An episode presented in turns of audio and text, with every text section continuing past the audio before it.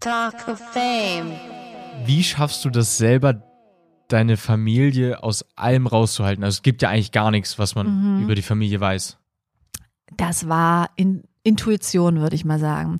Als ich äh, angefangen habe, gab es so eine Luderliga. Attraktive junge Damen, die ähm, mit äh, teilweise prominenten Partnern an der Seite Karriere gemacht haben. Okay. Ja, also aus dieser Zeit, die, also dieses, dieses, äh, Mo, ähm, dieses Wort Luderliga kommt jetzt nicht von mir, sondern diese Titulierung, sondern hat damals, glaube ich, die Bildzeitung erfunden. Und ich wollte auf gar keinen Fall dazu gehören. okay. Das hat sich nicht mit meinen feministischen Überzeugungen äh, vertragen. Und deswegen habe ich grundsätzlich schon mal meinen Kerl an, komplett rausgehalten. Nicht, dass das jetzt ein Moviestar wäre oder irgendwas, aber ich wollte nicht mit einem Kerl über einen roten, roten Teppich. Ich wollte immer alleine über einen roten Teppich. Ich wollte da äh, nicht die starke Schulter. Das war, Mhm. es, nee. Und ähm, somit äh, haben wir das auch nie praktiziert, dass wir gemeinsam irgendwo lang gegangen Wir sind jetzt über 25 Jahren jetzt liiert in wilder Ehe. Krass. Und ich glaube, das ist, das war so der ausschlaggebende Punkt. Seine Freunde teilweise haben dann natürlich gesagt, sag mal, hier die Kraus, die verleugnet dich doch.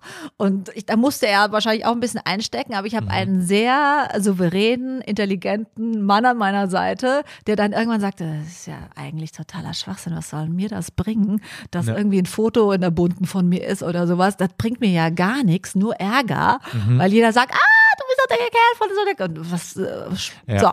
Also diese ganzen halbwegs negativen Eigenschaften äh, oder neg- negativen Begleiterscheinungen von Prominenz hat er ja dann an mir mitbekommen, teilweise, ja.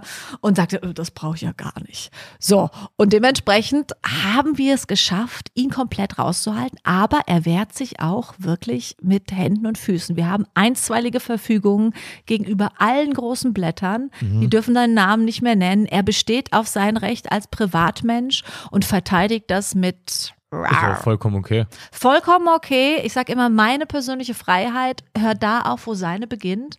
Und natürlich auch im Zuge unserer Kinder ist es irgendwie wichtig. Ich Ja. glaube, es ist durchaus verwerflich, wenn man jetzt äh, irgendwie so einen süßen blonden Lockenkopf irgendwie ähm, vor die Kamera hält und sagt, hier, Jungelchen, jetzt mach doch mal äh, mit der Mami ein schönes Video. Ich weiß nicht, ob das so gesund ist für so ein Kind. Ne?